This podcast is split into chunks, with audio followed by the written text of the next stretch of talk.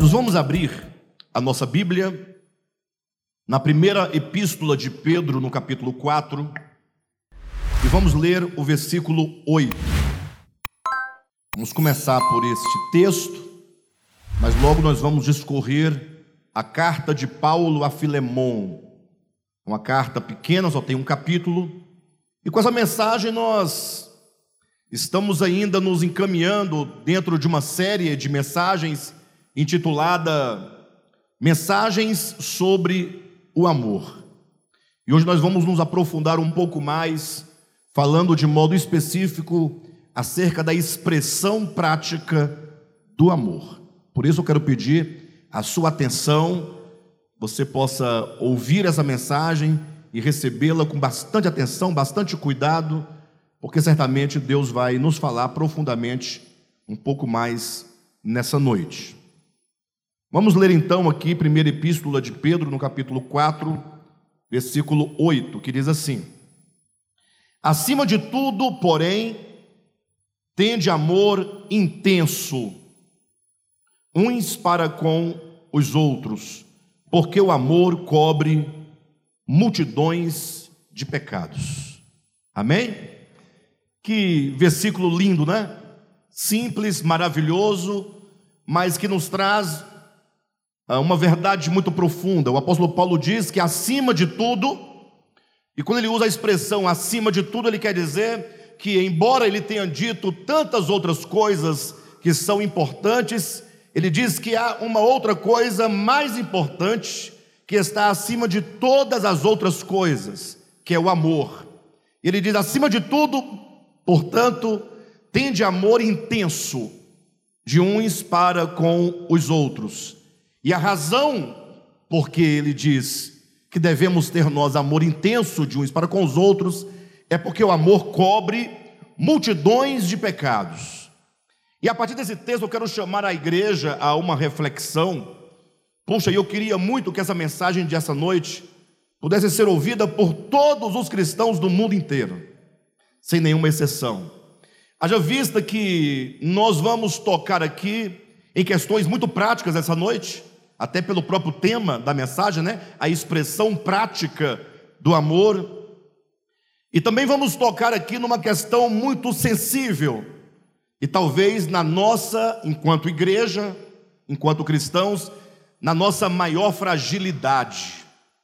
Porque eu diria que não há nada maior né, no Evangelho, que o Evangelho nos traz e que o Evangelho também nos convida, não há nada maior do que o amor e, consequentemente, o perdão, porque a maior manifestação de amor que possa haver é o perdão. Basta vocês olharem para a condição do homem, descrita pelo apóstolo Paulo, que estando nós mortos nos nossos delitos e pecados, completamente alheios a Deus, inimigos de Deus, mas a despeito de toda essa imundície pecaminosa e de toda inimizade contra Deus, né, João declara no seu evangelho palavras de Jesus: porque Deus amou o mundo de tal maneira, então está aí o amor, que deu seu Filho unigênito, para que todo aquele que nele crê não pereça, mas tenha a vida eterna. Então, porque Deus nos amou, ele estende a todos nós o seu perdão.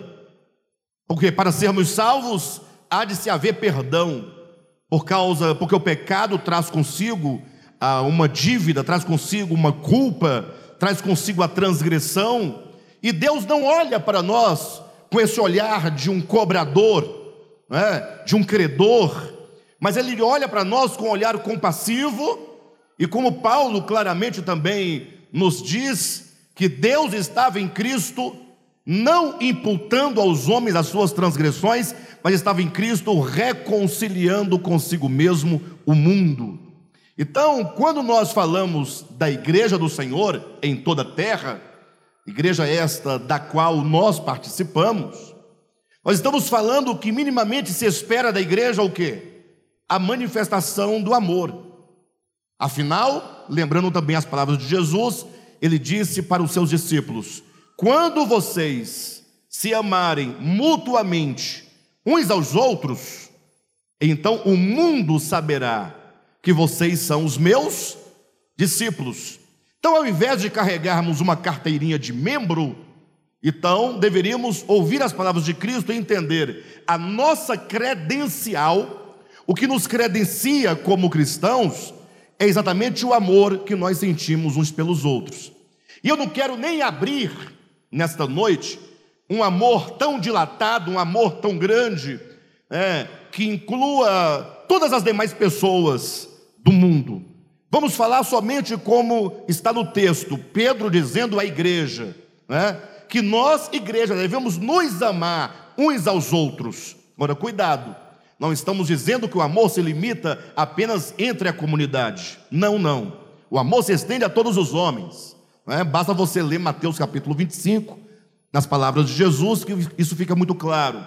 Mas se nós não começamos ou não começarmos pelo nível mais, mais simples, menor, que é o ambiente da comunidade, que é a igreja lidando consigo mesma, são os irmãos lidando uns com os outros, como poderemos então querer amar o mundo inteiro se nós não amamos nem aqueles que estão conosco dentro da mesma comunidade ou participantes da mesma igreja? Então, assim, por que eu digo que vamos tocar num ponto nevrálgico da coisa? Porque ainda que o amor e que se manifesta enquanto perdão sejam as duas coisas grandes e maiores do evangelho, talvez seja essas duas coisas exatamente o que nos falta. Porque seria lógico, quando nós lemos o evangelho, que a igreja de Jesus Cristo ela fosse composta por pessoas que se amem ou que se amam intensamente. E quando você ama, você então o que? Você perdoa. Sim ou não? Você perdoa o seu irmão.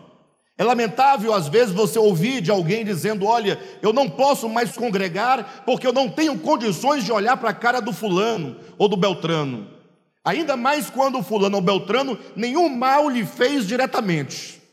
Nenhum. É apenas questões é, pessoais do próprio coração. Então, veja bem, quando nós olhamos para a nossa experiência, experiência de igreja, de irmãos, e eu posso falar isso com bastante propriedade, porque vivi minha vida inteira, são 48 anos dentro de igreja, salvo dois ou três anos que eu estive fora, uh, e em liderança, em direção de igreja, só de DEVAP são 23 anos. Então nós vemos acontecer muitas coisas, e isso nos pesa. Por quê? Ora, porque é o mínimo que nós podemos esperar ah, de cada um de nós, é que nós levemos em conta esse amor que é o mandamento de Deus, de que nós devemos nos amar ah, intensamente e, consequentemente, devemos nos perdoar mutuamente, não é? ou seja, não guardar no coração nenhum sentimento de mágoa, nenhum ressentimento contra o nosso irmão. Bem, mas falar assim talvez seja uma questão ainda muito simples, porque quando nós falamos no, é, no plano do discurso, todas as coisas parecem muito simples, mas quando acontece, todavia, de vivermos uma experiência prática, né, em que o amor deve ali ser manifestado, e sobretudo como perdão, é nesse momento que as coisas ganham uma dimensão muito grande. Por isso que nessa noite nós escolhemos para falar sobre a expressão prática do amor, a epístola de Paulo a Filemon. E eu quero ler com vocês, são poucos versículos.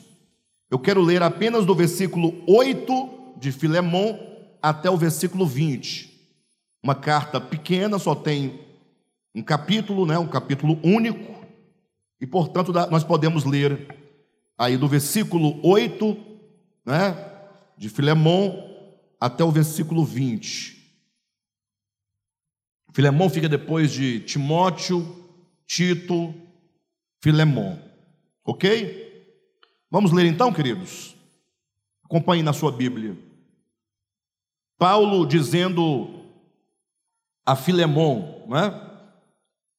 Pois bem, ainda que eu sinta plena liberdade em Cristo para te ordenar o que convém, prefiro, todavia, solicitar em nome do amor, sendo eu o que sou, Paulo, o velho, e agora até prisioneiro de Cristo Jesus. Sim, solicito-te em favor de meu filho Onésimo, que gerei entre algemas. Ele antes te foi inútil, atualmente, porém, é útil a ti e a mim. Eu tô envio, eu envio ele a você, de volta em pessoa, quero dizer, o meu próprio coração. Eu queria conservá-lo comigo, mesmo para, em teu lugar, me servir nas algemas que carrego por causa do Evangelho. Nada, porém, quis fazer sem o teu consentimento, para que a tua bondade não, não venha a ser como que por obrigação, mas de livre vontade pois acredito que ele veio a se afastar de ti temporariamente, a fim de que o recebas para sempre, não como escravo, antes, muito acima de escravo, como irmão caríssimo, especialmente de mim e com maior razão de ti, quer na carne, quer no Senhor. Se portanto me consideras companheiro, recebe-o como se fosse a mim mesmo. E se algum dano te fez, ou te deve alguma coisa, lança tudo em minha conta. Eu, Paulo, de próprio punho escrevo: Eu pagarei, para não te alegar que também tu me deves até a ti mesmo.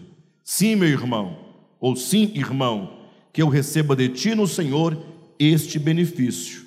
Reanima-me o coração em Cristo. Queridos, esta é uma das mais belas histórias de amor na Bíblia. Se bem que também no Antigo Testamento temos lá o livro de Oséias, né? Profeta menor do Antigo Testamento, que também traz uma palavra de amor muito grande. Mas essa carta de Filemon, ela tem um peso muito grande para a fé cristã, porque ela nos situa dentro de um contexto de natureza prática. Imagine vocês que Filemon, ele era cooperador do apóstolo Paulo, cooperava com o apóstolo Paulo, e Filemon, naquele tempo, né, no tempo do Novo Testamento, me refiro ainda ao primeiro século, ah, ele possuía muitos empregados, ele possuía escravos. A gente fala empregado, hoje em dia você tem a ideia de empresário, né? pessoa que é um empresário, tem muitas empresas, tem muitos funcionários, mas de fato, na época em que essa carta foi escrita, ainda havia é, a, essa ideia de menoridade, essa ideia de, um, de uma humanidade não crescida, de possuir empregados como propriedade, possuir escravos, literalmente, pessoas que eram vendidas é, para ser uma propriedade de um senhor. E no caso, Filemão, ele tinha, era um homem de posse, um homem de muitas riquezas, e ele tinha muitos escravos. Ocorre que um deles, chamado Onésimo, numa, num dado momento, ele articula um plano de fuga para escapar da, da vida de servidão, de escravidão, né, sob o senhorio de Filemão. E me parece, pelo texto, o texto nos deixa algumas pistas, e mesmo pela própria tradição da igreja, que num dado momento, esse onésimo escravo de Filemão, ele pensando em fugir, articulando um plano, ele teve uma ideia de furtar, não somente de fugir como escravo do seu senhor, mas ele furta uma grande soma de dinheiro do seu senhor. Não sabemos exatamente a quantia, o valor, sabemos que ele rouba Filemon, e agora, de posse desse furto, ele então foge. Então, pelo menos ele comete é, não somente dois crimes, mas ele comete um pecado contra Filemon. Ele rouba Filemon, rouba dinheiro do Filemon e foge. E eu não sabemos quanto tempo ele fica com esse dinheiro, eu sei que ele sai, e talvez a semelhança do filho pródigo, ele vai gastando e gastando esse dinheiro. Chega um momento que esse dinheiro acaba, se esgota completamente.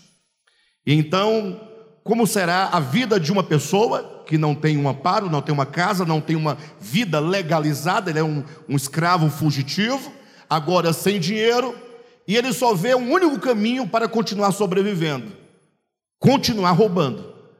E aí, nessa vida de roubar a outras pessoas, ele é preso.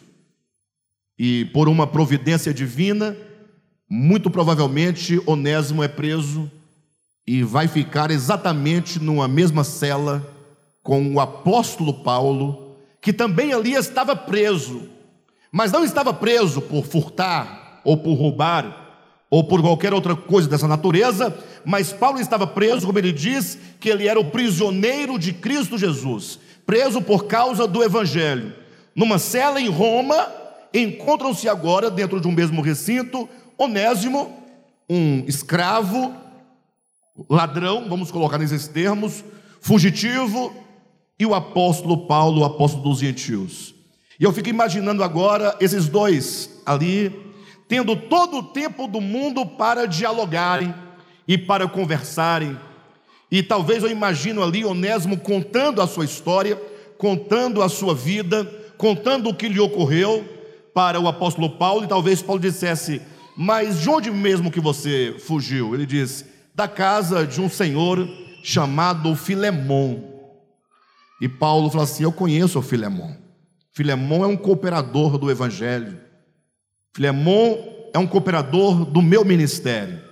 E agora Paulo se pôr agora a pregar o Evangelho para Onésimo na prisão, falando para Onésimo do amor de Cristo. Falando para Onésimo de que nada estava perdido, que a despeito de tudo o que havia ocorrido na sua vida, de toda a sua condição, o fato era que o amor de Deus é maior do que qualquer outra coisa.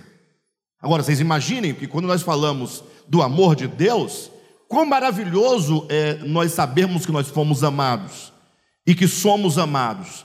E que esse amor do Senhor não é um amor meramente teórico, não é uma filosofia, não é uma ideologia, mas é um fato de que Deus nos ama incondicionalmente. E Paulo então prega este amor incondicional de Deus a Onésimo.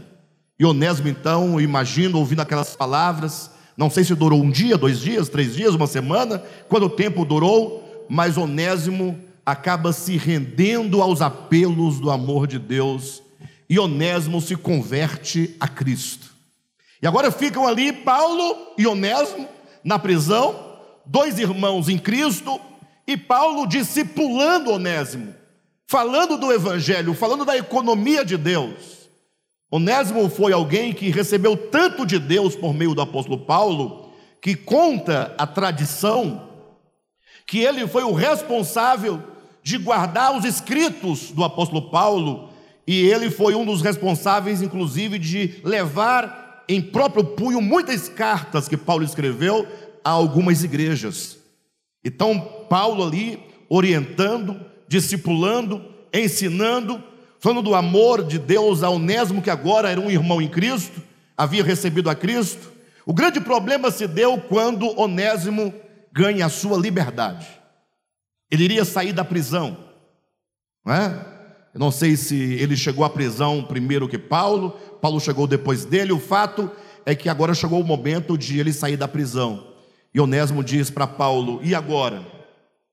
O que, que eu faço da minha vida? Porque agora eu sou um escravo, eu sou um fugitivo, eu sou um devedor a Filemon, e agora eu sou um irmão em Cristo, filho do mesmo pai gerado pelo mesmo Espírito, né, participante da mesma fé, comungando, né, ali, participando da mesma comunhão dos santos.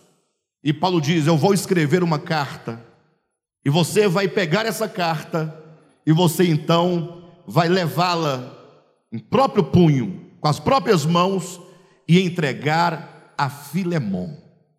Então ele deveria voltar para Filemon, para a casa de Filemon, e entregar essa carta de amor que hoje nós conhecemos como carta de Paulo a Filemão. E a carta, ela não diz o que ocorre depois desse momento. Só nos diz que Paulo escreve essa carta solicitando que Timóteo recebesse de volta Filemon, é, Onésimo, né? Que Filemon recebesse Onésimo de volta. E Paulo suplica: Mas você vai recebê-lo não como um escravo, não como um ladrão, não como um fugitivo, mas você vai recebê-lo como um irmão caríssimo. Agora coloque-se por um momento no lugar de Filemon. Quais os sentimentos que não estavam tomando de conta do coração de Filemon?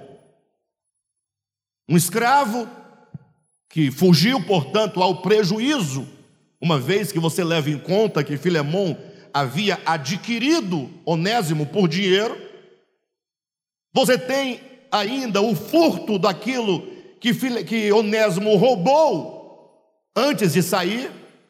E, sobretudo, o que mais dói no coração do crente é o sofrimento que o ego impõe por ter sido roubado, por ter sido afrontado.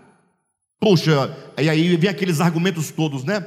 Se ele tivesse pedido a liberdade, talvez eu, eu daria. Mas não, o camarada foge, o camarada rouba. E agora vai Onésimo com a carta a esse crente, a esse irmão em Cristo, a quem Paulo diz: Olha, estou enviando este homem e esse Onésimo é meu filho na fé. Eu gerei Onésimo em prisão. Ele esteve comigo na prisão, eu preguei o Evangelho, ele recebeu a Cristo, e agora eu quero que você o receba como um irmão caríssimo. Bem, certamente, não sabemos o final da história, mas por outras passagens da Escritura, né, livro de Atos, Colossenses e outras epístolas, que certamente Filemon recebeu de volta a Onésimo. Agora, a grande questão, eu fico imaginando esse encontro dos dois. O primeiro impacto que Filemon sofre ao ver de volta Onésimo. Onésimo poderia, segundo as leis romanas, né, inclusive ser até mesmo morto, sofrer pena de morte, segundo as leis humanas da época. Mas agora, Filemon, ao ler a carta, eu imagino que ele não consegue chegar ao final dessa carta sem derramar lágrimas dos olhos. Temos aqui uma expressão prática do amor. Agora, olhar para o seu irmão em Cristo, sabendo que ele lhe é devedor, e falar: Olha, Onésimo, você está perdoado. Por tudo o que aconteceu, e agora eu te recebo na minha casa.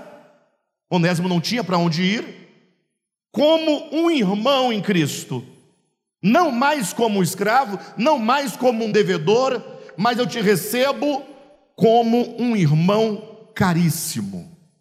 E agora conviverem ambos, né? e não somente é, é, com Onésimo, mas Áfia, esposa né, de Filemon, e o seu filho também, cujo nome, deixe-me ver, era, como diz, Arquipo, né? Versículo 1 e versículo 2, nós temos aí Filemon no versículo 1, a irmã Áfia no versículo 2 e Arquipo no versículo 2, e mais toda a igreja que se reunia na casa de Filemon. Aí imagina agora a primeira reunião do Partido Pão, haja vista que a igreja do primeiro século, elas, ela partia o pão uma vez por semana, todo primeiro dia da semana, todo domingo, os irmãos se reuniam para partir o pão, e a primeira reunião né, de Onésimo, na casa de Filemão, com Áfia, esposa de Filemão, com Arquipo, filho de Filemão, e com a igreja que sabia da história acerca de Onésimo, todos ali ah, em volta da mesa do partido pão, e Onésimo agora como irmão em Cristo. E eu fico pensando, se fosse nós que lá estivéssemos, como nós viríamos Onésimo? Como você olharia para Onésimo? Onésimo participando do mesmo pão, participando do mesmo cálice, E aqui há um detalhe importante, porque nós temos aqui pelo menos duas formas de perdoar. Nós temos Filemon, que é aquele que é o ofendido diretamente, digamos que é, indiretamente, né, ou talvez menos indiretamente, a própria esposa de Filemon, seu filho Arquipo, né, tomando, participando do partido pão juntamente com Onésimo, este que Filemon, que perdoa diretamente todo o mal sofrido, que não lança na face de Onésimo a sua história. Mas há uma outra forma de perdoar, e essa me parece é tão difícil quanto a primeira. A razão eu não saberia dizer, mas a experiência nos revela que é assim. É agora a própria igreja que se reunia na casa de Filemon, que não tinha nenhuma relação com o problema de Filemon com Onésimo, ou seja, a igreja, os irmãos não foram ofendidos diretamente, absolutamente. O problema era um problema de negócio entre Filemão e Onésimo. Mas agora os irmãos ali, tendo que estar com Onésimo, olhar para ele, saber da sua história, saber dos seus maus feitos, saber dos seus pecados, e agora poder olhá-lo com o olhar de Cristo, sem imputar ao outro as suas transgressões. Não sei o motivo, queridos, mas quando alguém peca na igreja, por incrível que pareça, os irmãos, na sua maioria, eu não digo na sua totalidade, costumam não perdoar. Há a história de um certo pastor, não vou citar o nome, e também a história dele é contada de duas versões: há a versão dele próprio e há a versão da mídia evangélica e eu prefiro acreditar nele. Eu sou assim, eu sempre acredito na pessoa. Ah, mas você é um tonto. É, mas eu prefiro acreditar na pessoa que está dizendo como foi, do que acreditar naqueles que não viram e que não participaram e que ouviram a notícia como que um telefone sem fio. Quem já brincou de telefone sem fio? Vocês sabem como é que as coisas funcionam. Então, eu prefiro acreditar na própria pessoa mas é um pastor, um grande pastor, que poderia fazer toda a diferença na história da igreja brasileira, mas que não conseguiu, né, mais acesso ao coração da igreja de Jesus Cristo, porque a igreja é incapaz de perdoar. Aí eu pergunto: como é que nós nos chamamos igreja, se não perdoamos o nosso irmão? Né? Como, como é que nós podemos levar a Bíblia debaixo do braço, se nos falta amor suficiente para não somente perdoá-lo, ao contrário, para perdoá-lo efetivamente?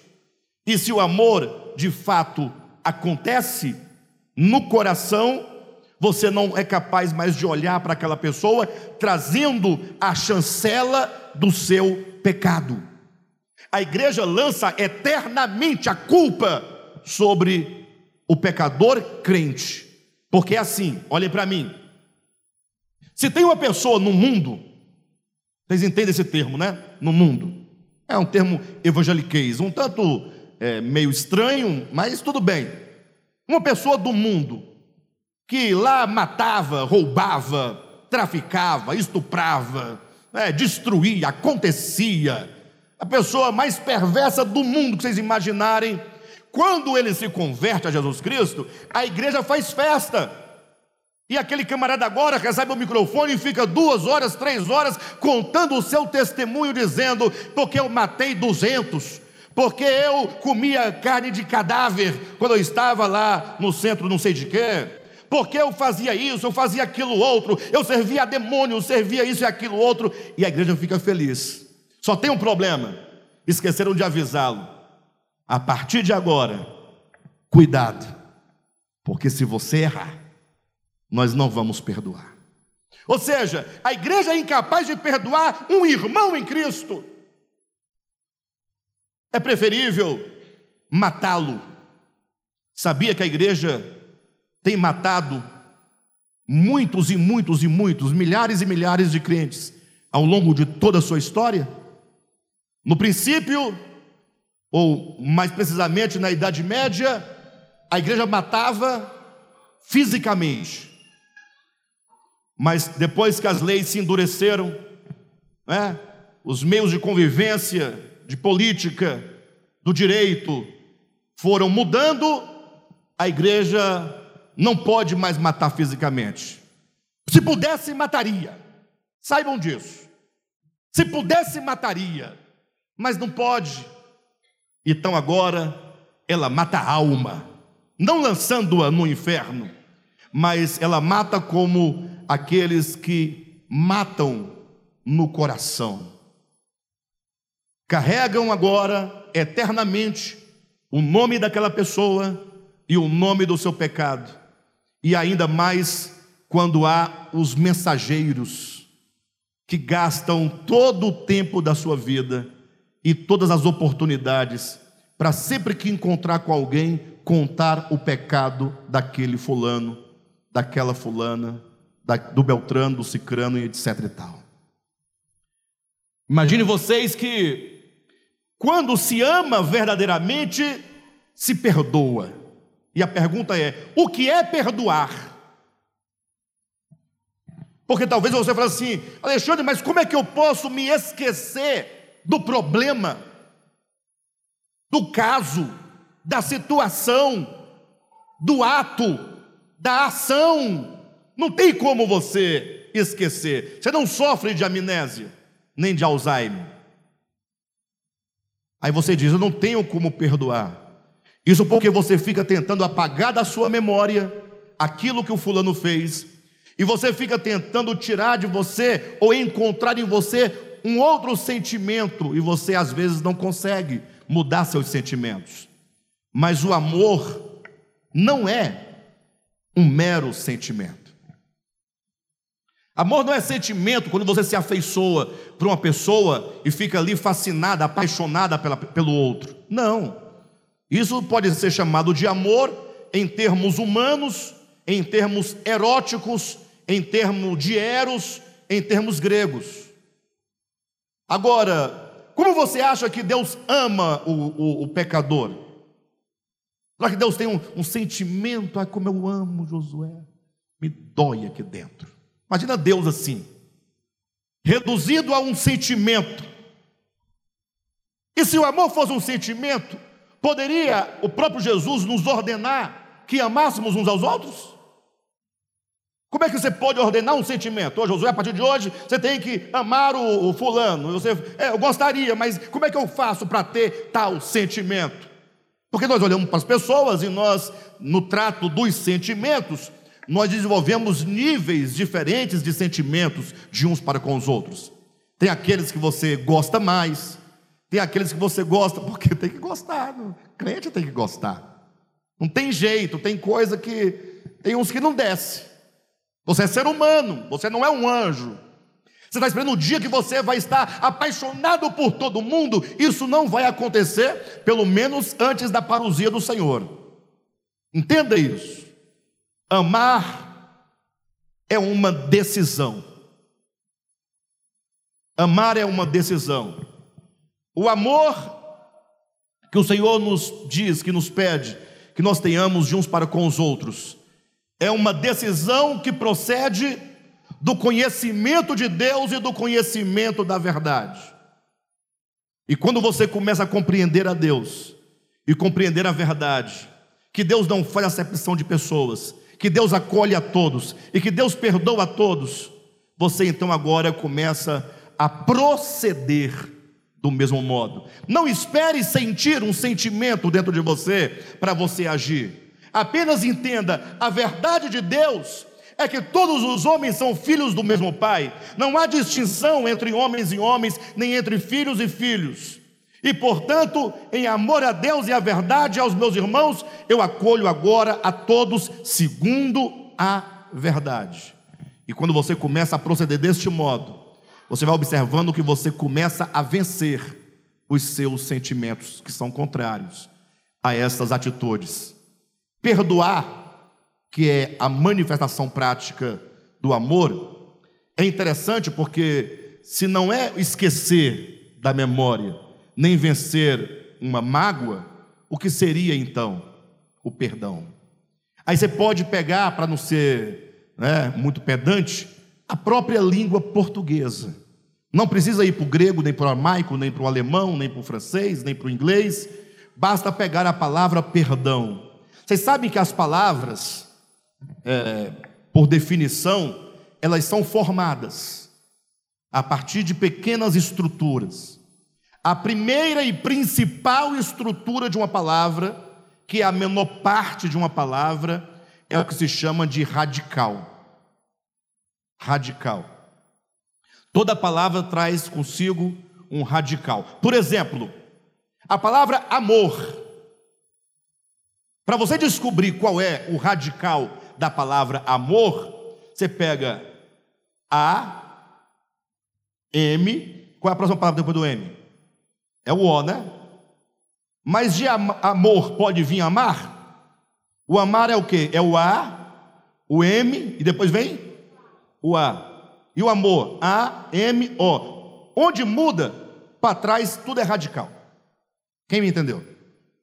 Porque daí para frente, quando muda, são as palavras que serão derivadas do mesmo radical. E se são derivados do mesmo radical, são da mesma família. Se são da mesma família, carregam o mesmo espírito semântico, o mesmo espírito de significado. Portanto, amar e amor traz uma mesma ideia, sim ou não? Uma mesma ideia. E se eu colocar a palavra A, M, I, Z, A, D, E, amizade, traz a carga de amor ou não traz? Não existe amizade sem amor, porque o radical de amizade é amor. Quem está entendendo? Mas não quero falar do amor, quero falar do perdão. Pegue apenas as primeiras letras perdão, né? P E R D Aí vem o A, né? Ó tio, perdão. Se você colocar P E R D, aqui é o radical. E R perder. Perder tem a mesma raiz de perdão. Perdão significa perder. Quem perdoa, perde. Quem está entendendo? Mas como é esse negócio de perder? Imagine só Onésimo chegando na casa de Filemon com a carta, Filemon lendo, falou: é muito bonita a carta, muito elegante. Paulo é terrível, é muito bom nas palavras, camarada é um espetáculo, conhece tudo sobre o Evangelho, mas eu tenho um problema porque eu sofri prejuízos, poxa. Não é assim. É, chega com a carta de Evangelho, e aí o prejuízo, quem vai pagar? Hã? Quem é que vai pagar o prejuízo? É a pergunta.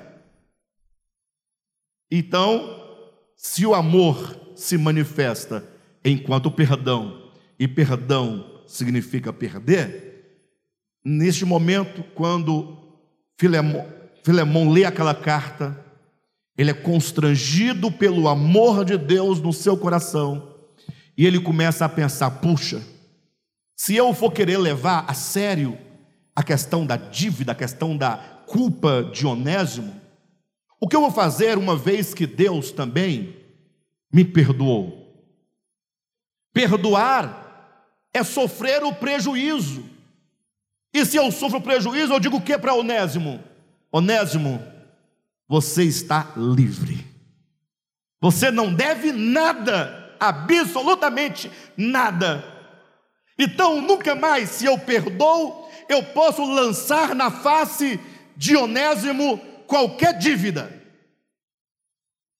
Se eu perdoo o Pedro, o Pedro fez uma ofensa contra mim, digamos, né, em tese, e eu digo: Olha, Pedro, você está perdoado. Eu sofro toda, todo o prejuízo emocional, todo o prejuízo moral, todo o prejuízo financeiro. Você é livre. Eu pergunto: eu posso, daqui a um mês, daqui a um ano, chegar na casa da Natália e falar: Natália, você sabia que o Pedro um dia fez isso e isso comigo? Eu posso fazer isso, irmãos? Porque se eu o fizer, eu não o perdoei. Porque perdoar é dizer você está livre. E toda vez que eu invoco a, a, a ação que o Pedro cometeu contra mim, eu estou amarrando-o. Estou dizendo, você não pode ser livre, porque eu vou estar sempre te amarrando ao seu passado. Então, queridos, quando alguém perdoa, só perdoa movido pelo amor, e portanto a pessoa sofre todas as perdas e deixa o outro livre. E se você deixa o outro livre, então você agora sempre que olhar para ele, vai ver o Pedro como meu irmão caríssimo, e não o irmão que fez aquilo comigo naquele dia. Na Bíblia tem um texto interessante, e eu acho que foi deste modo escrito por uma razão é, divina. Quando você lê a genealogia de Jesus no Evangelho de Mateus, vai chamando todo mundo pelo nome. Até Raabe é chamada pelo nome, não é? Mas quando chega em Betseba, Aí diz assim: que Davi gerou daquela que era mulher de Urias a um filho chamado Fulano. Aí eu pergunto: por que, que a, o, o Evangelho de Jesus Cristo traz à memória uma situação já resolvida? Porque não diz que Davi gerou de Betseba um filho chamado Salomão? Pronto. Ninguém vai perguntar quem é Betseba? Vai. Agora, poxa, Davi gerou Salomão daquela que era mulher de Urias. Traz de volta toda a história. Como que lembrando o pecado de Davi, é, a servegonhice da Betseba e a safadeza dos dois. Mas é simples, é porque a genealogia de Cristo ela é tramada de modo a demonstrar que o Cristo de Deus, embora puro, ele passa por todos os homens, até os piores, porque ele vem para salvar a todos os homens.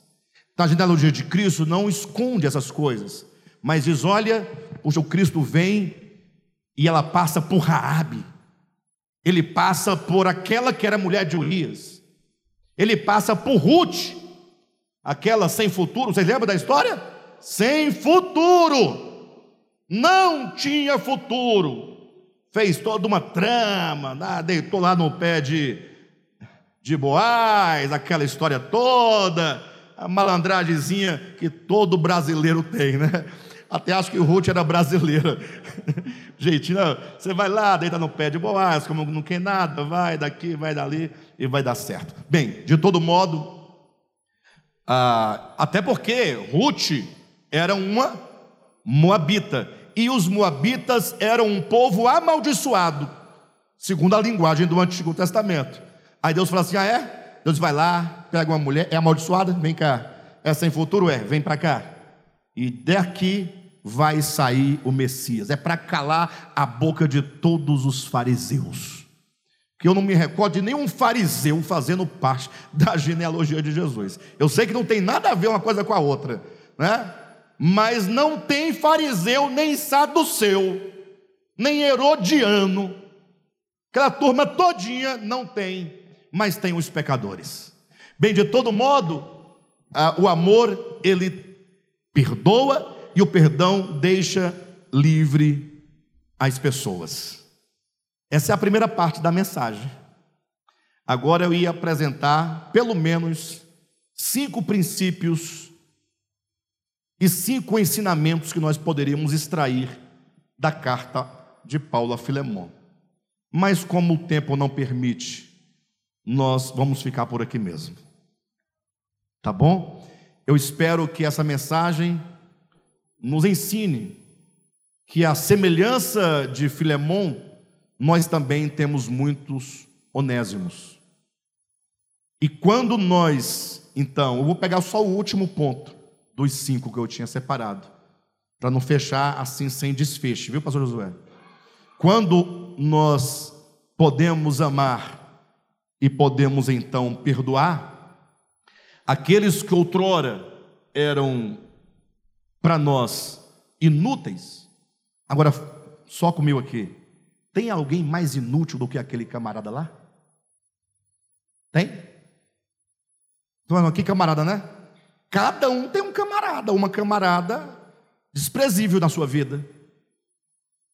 Ou não tem? Não, eu não tenho ninguém. Para mim, todo, eu amo todo mundo. Não. Aquela pessoa que te ofendeu, aquela pessoa que te xingou, aquela pessoa que te roubou, aquela pessoa que te colocou na justiça, aquela pessoa que fala mal de você, aquela pessoa que te persegue. Você não tem alguém assim? Eu não tenho. Ninguém. Está nascendo um par de asas aí nas costas de alguém. É? Todo mundo tem um onésimo. Todo mundo tem alguém inútil. Alguém tão desprezível você fala: esse camarada é um inútil. E a despeito do que nós pensamos acerca do próprio Onésimo, o nome Onésimo quer dizer exatamente útil. Útil. A palavra Onésimo, traduzida, o significado de Onésimo, quer dizer aquele que é útil. Se Paulo vai dizer em um dado momento da carta que ele fora inútil a você, mas agora ele é útil a você e a mim. De modo que de tão útil, olha o que Paulo fala acerca dele em Colossenses capítulo 4, versículo 9. Um pouquinho só atrás. Vai voltando, passa por Tito, passa por Timóteo, Tessalonicenses, chega em Colossenses capítulo 4, versículo 9. Olha que desfecho maravilhoso. Paulo, escrevendo essa carta aos irmãos de Colossenses, diz o seguinte: Vamos ler o versículo 8, né?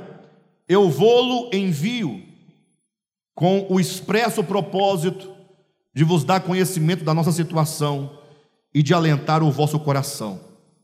Em sua companhia vos envio Onésimo. Então, Onésimo já é aqui agora um trabalhador na causa de Deus. Onésimo já é aqui um obreiro na causa de Deus. Onésimo já é aqui um cooperador de Paulo. E Paulo diz: em sua companhia vos envio Onésimo, vírgula. Qual é o predicativo que Paulo dá a Onésimo? Fiel. Mas ele roubou, roubou o direito de Filemão, roubou o dinheiro de Filemão, roubou pessoas depois é, é, quando gastou o dinheiro antes de ir para a prisão. E você agora diz: envio também Onésimo, como diz o texto, o fiel e amado irmão que é do vosso meio. Eles vos farão saber tudo o que por aqui ocorre. Quando, portanto, nós somos capazes de amar e perdoar, esse amor que cobre multidões de pecados é um amor transformador. O amor de Deus nos transforma. O nosso amor derramado sobre o outro transforma. E quanto mais nós amamos e quanto mais nós perdoamos, mais pessoas transformadas haverá. Que tal nós deixarmos ir livres os nossos onésimos. Hã? A partir de hoje. Aí a Andréia fala assim: ah, mas não tem como perdoar, aqui dentro tem uma trava. Tá, deixa a trava aí. Só deixa o onésimo livre. Amém. Não deve mais nada. Glória a Deus. Aí essa trava, logo, logo, desaparece. Viu, Leda? É só deixar o onésimo ir. Viu, Cadmo? Ou a onésima, né? Deixar livre o onésimo ou a onésima, mas deixa ir. Abençoa. Sofre a perda. E você vai ver o quanto de Deus será acrescentado ao nosso coração. Amém? Que Deus em Cristo abençoe a toda a igreja.